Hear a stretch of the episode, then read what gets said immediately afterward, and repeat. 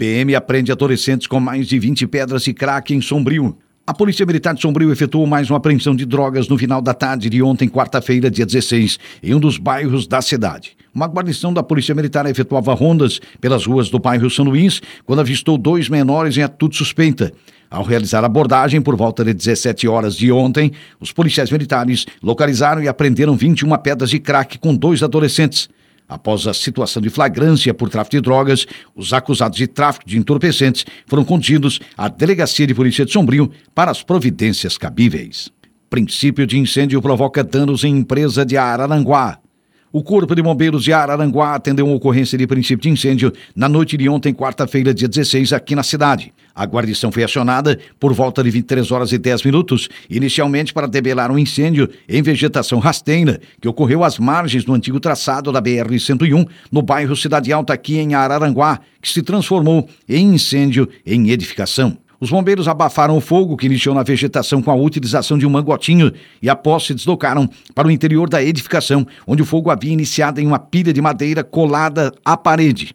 Os combatentes usaram aproximadamente 2.500 litros de água e, durante a ação de combate ao fogo, foram empregados um mangotinho e mais dois lances de mangueiras. Após a conclusão dos trabalhos, a guarnição retornou ao quartel, deixando a edificação aos cuidados da Polícia Militar e do proprietário da empresa. Automóvel invade a contramão da direção e causa acidente em Criciúma. Um motociclista de 47 anos ficou ferido ao ser atingido por um Renault Sandero na via que dá acesso à Via Rápida entre os bairros Ana Maria e Cristo Redentor em Criciúma no final da tarde de ontem, quarta-feira.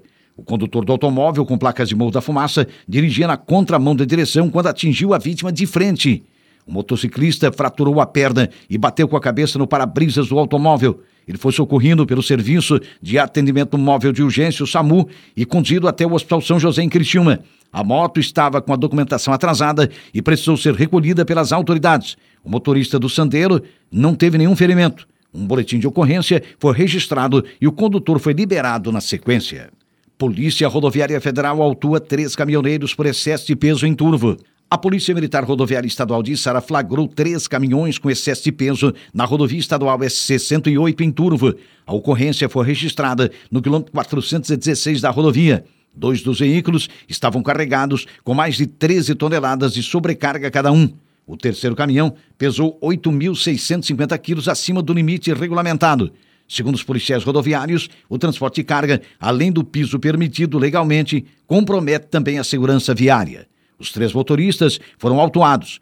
O caminhão de Esterópolis, que transportava 13.440 quilos de excesso, foi autuado no valor de R$ 3.747,76. Já o motorista do caminhão de armazém, com 13 mil quilos de excesso, também recebeu uma multa no valor de R$ 3.588,16. E o caminhão de armazém, que transportava 8.650 quilos de excesso, o motorista foi então autuado em R$ 2.470,96. Após o transbordo do excesso de carga, os veículos que estavam carregados com toras brutas de madeira foram liberados pela Polícia Rodoviária Estadual. Vítima perde 12 mil reais após golpe aplicado em Rio Fortuna. Um morador de Rio Fortuna procurou a Polícia Militar após perder cerca de 12 mil reais em um golpe.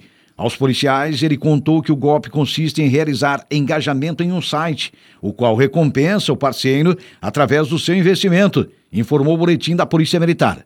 A vítima realizou vários depósitos em nome de diversas pessoas, a fim de ter o retorno prometido então pelo site. O morador informou ainda aos policiais militares que o valor depositado aparece no site, mas sem possibilidade de saques.